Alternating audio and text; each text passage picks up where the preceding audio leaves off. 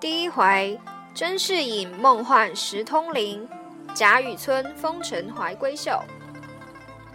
Chapter One. Zhen Shiyin, in a dream, sees the jade of spiritual understanding. Jia Yucun, in his obscurity, is charmed by a maid.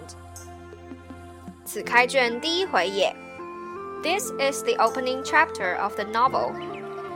作者自云因曾历过一番梦幻之后，故将甄士隐去，而借通灵之说，撰此《石头记》一书也。故曰甄士隐云云。In writing this story of the stone, the author wanted to record certain of his past dreams and illusions, but he tried to hide the true facts of his experience by using the allegory of the jade of spiritual understanding. Hence his recourse to names like 甄士隐。但书中所记何事何人，自又云。But what are the events recorded in this book, and who are the characters? About this, he said.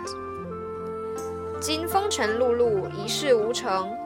忽念及当日之所有女子，一一细考教去，觉其行止见识，皆出于我之上。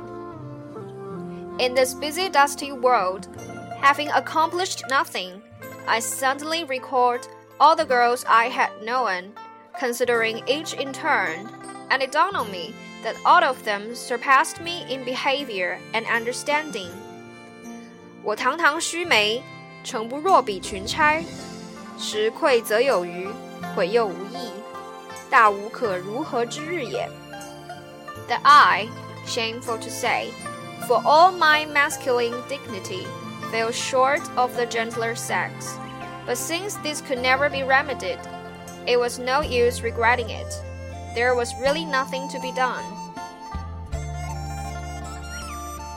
当此， 则自欲将以往所赖天恩祖德锦衣纨绔之时，欲甘燕肥之日，被父兄教育之恩，父师友归谈之德。以至今日一计无成、半生潦倒之罪，编述一集，以告天下人。I decided then to make known to all how I, though dressed in silks and delicately nurtured, thanks to the imperial favor and my ancestors' virtue, had nevertheless ignored the kindly guidance of my elders, as well as the good advice of teachers and friends with the result that I had wasted half of my life and not acquired a single skill. 我知负罪故多，然闺阁中本自历历有人，万不可因我之不孝，自护极短， 一并使其泯灭也。But no matter how unforgivable my crimes, I must not let all the lovely girls I have known pass into oblivion through my wickedness or my desire to hide my shortcomings.